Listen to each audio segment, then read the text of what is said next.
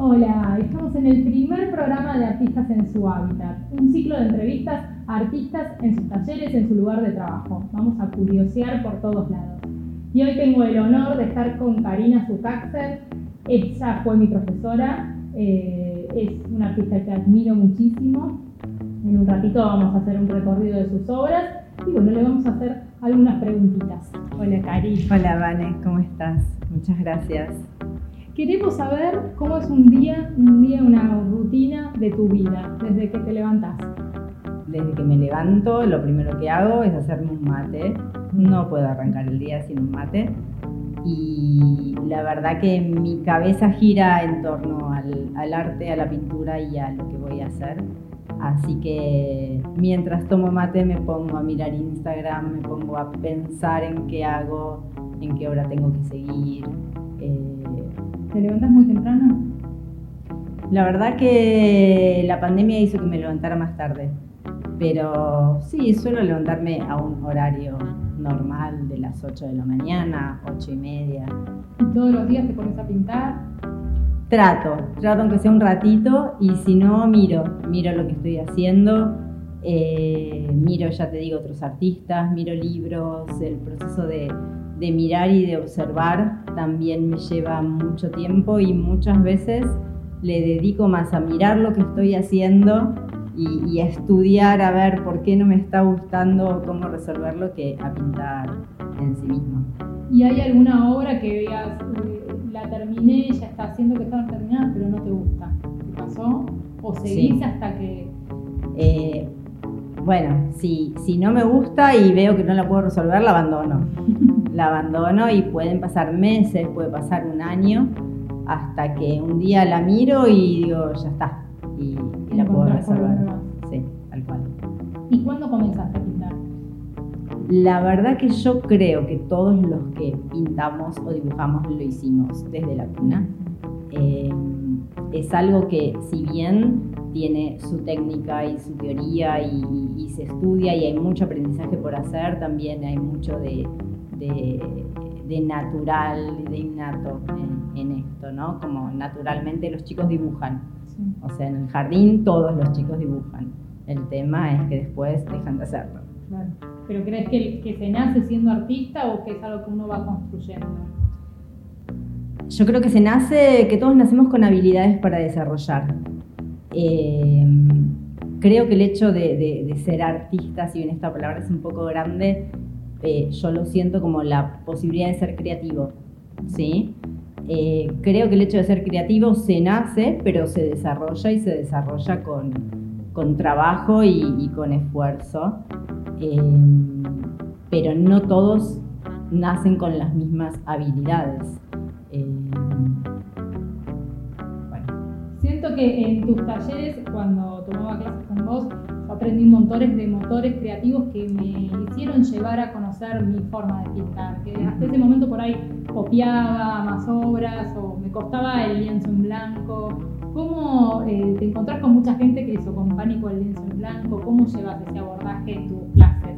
La verdad que, que así como vos lo contás, eh, mi taller es un taller, creativo en el que la propuesta no es copiar, sí muchas veces orientarse o, inspirarse o ver otros artistas para, ver cómo encaran el trabajo, pero eh, hay muchos recursos como para poder arrancar el que nunca pintó, poder comenzar y hay técnicas y hay ejercicios.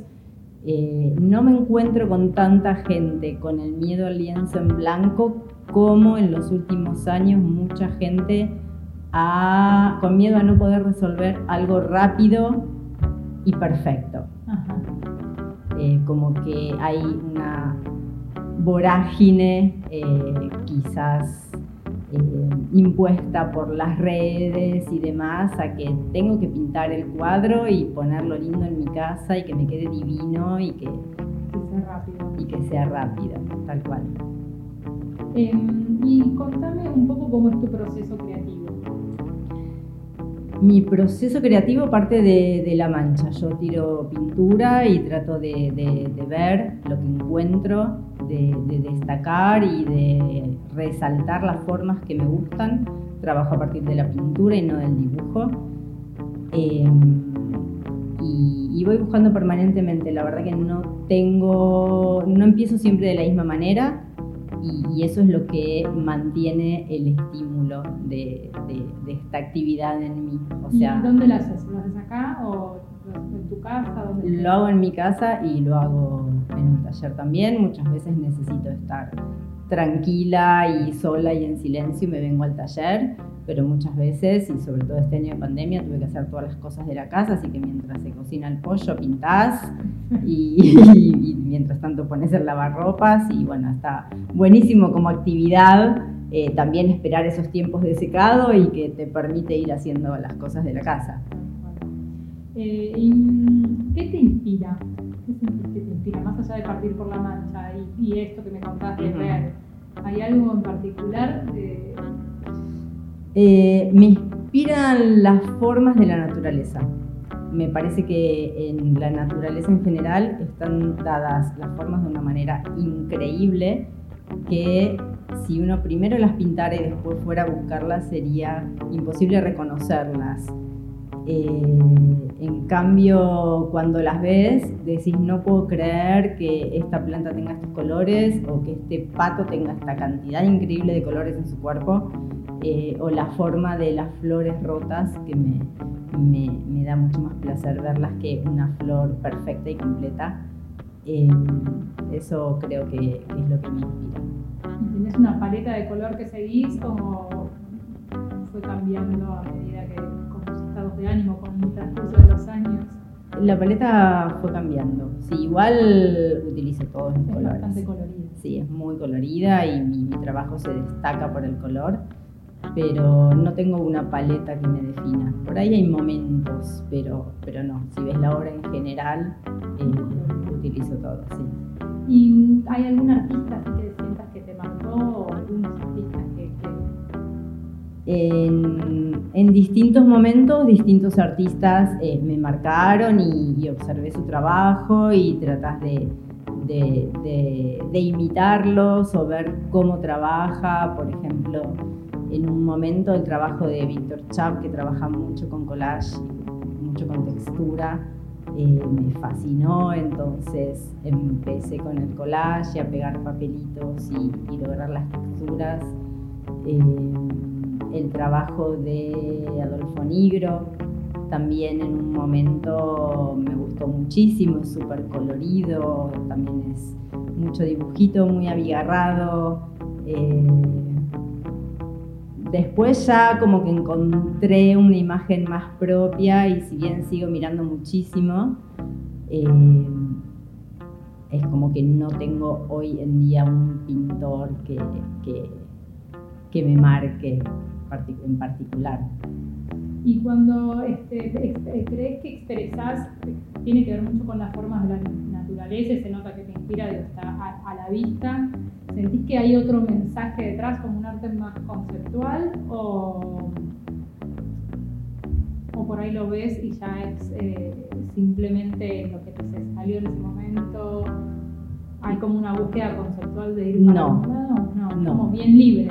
Es bien libre, es lo que me salió en ese momento, me tiene que gustar a mí, me tiene que, que transmitir mucho placer, tanto de hacerlo como de verlo eh, alegría al verlo, esto es lo que me pasa, o sea, me, da placer el proceso del trabajo y, tengo que estar contenta con el resultado final. Ahí es cuando una obra la muestro. Si no, bueno, hay mucho que queda en algún rinconcito. ¿Cómo ves hoy en día el mercado del arte? Si bien con la pandemia claramente hubo un cambio eh, en, lo, en lo que es la venta online, al no tener exposiciones y demás, pero sobre todo para ver cómo te parás vos frente al, mercado y cómo ves el resto de, los artistas, si están más cerca de la galería de arte o si cada vez hay más artistas independientes que mueven su propia obra sin tener la, la galería como intermediaria. Bueno, el mercado del arte está difícil en el mundo entero. Estamos en un momento en el que todas las actividades están difíciles. eh, y el arte no es una, actividad, no, tiene un consumo esencial, digamos.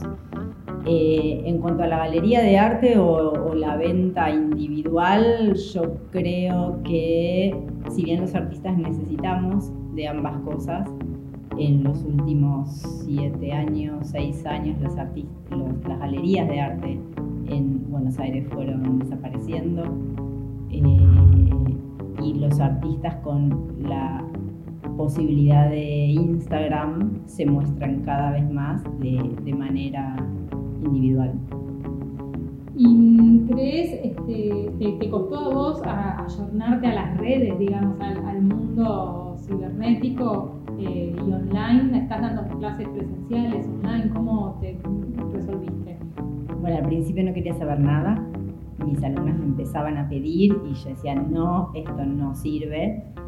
De a poquito, eh, con un grupo de alumnas que tenía ganas, empezamos a probar y empezamos a ver qué resultaba. Hacerlas online. Hacerlas online. El Zoom es una maravilla, tiene una cantidad de recursos espectaculares.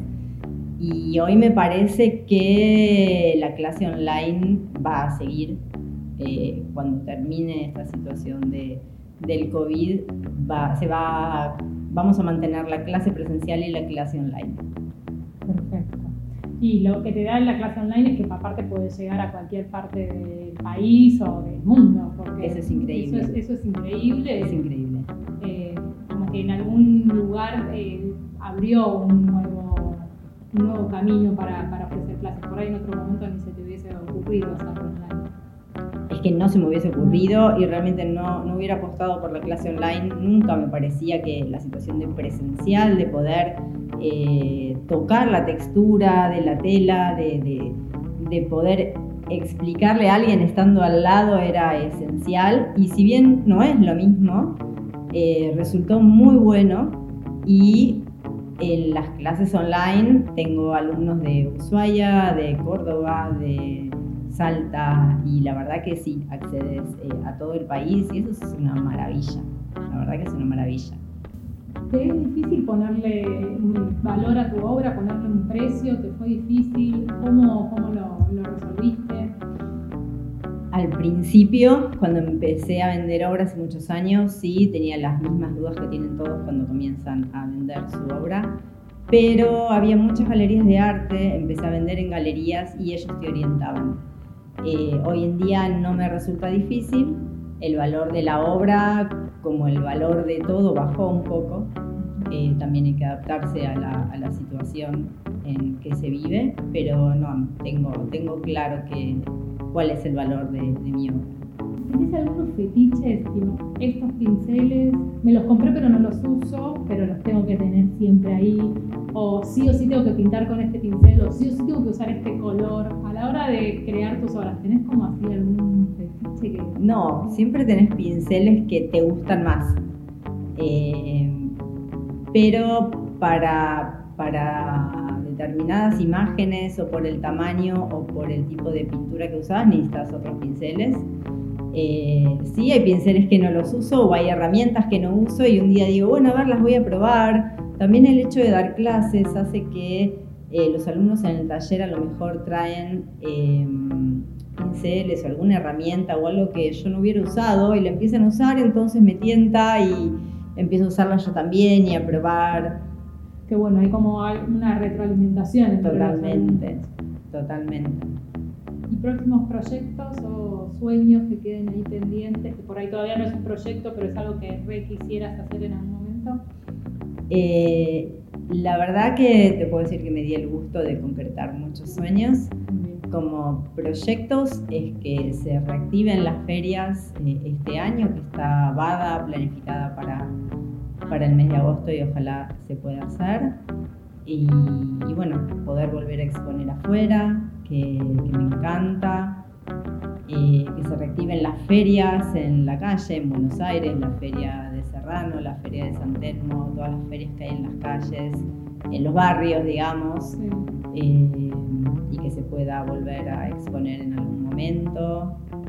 Se extraña el contacto de, la persona mirando la obra, ¿no? posible comprador o del visitante mirando tu obra, porque es muy difícil mostrarla por, por una foto, como que a mí en particular me cuesta muchísimo hasta a veces que la foto pueda representar la profundidad de la obra, los colores, las texturas.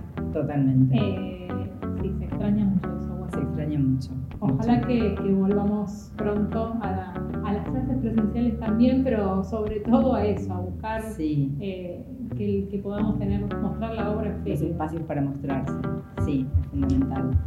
Bueno, gracias Cari. Si te quieren contactar, ya sea para ver tu obra o para tomar clases, eh, ¿a dónde te escriben? ¿Tienes alguna red? Tengo dos Instagrams, el Instagram que, en el que está mi obra, que es Karina-Sucaxer. Ahora lo vamos a poner acá. Sí. Eh, el Instagram del taller donde subo las obras de los alumnos, que es Karina-Taller de Arte, y después está mi página web, que es www.carinasucaxer.com.ar. Genial. Bueno, gracias, Cari. gracias, a vos, Vale, te agradezco muchísimo, un placer. Hermosa charla. Gracias a ustedes por acompañarnos. Esta es la primera entrevista de Artistas en su Hábitat. Va a haber muchas más. Espero que les haya gustado.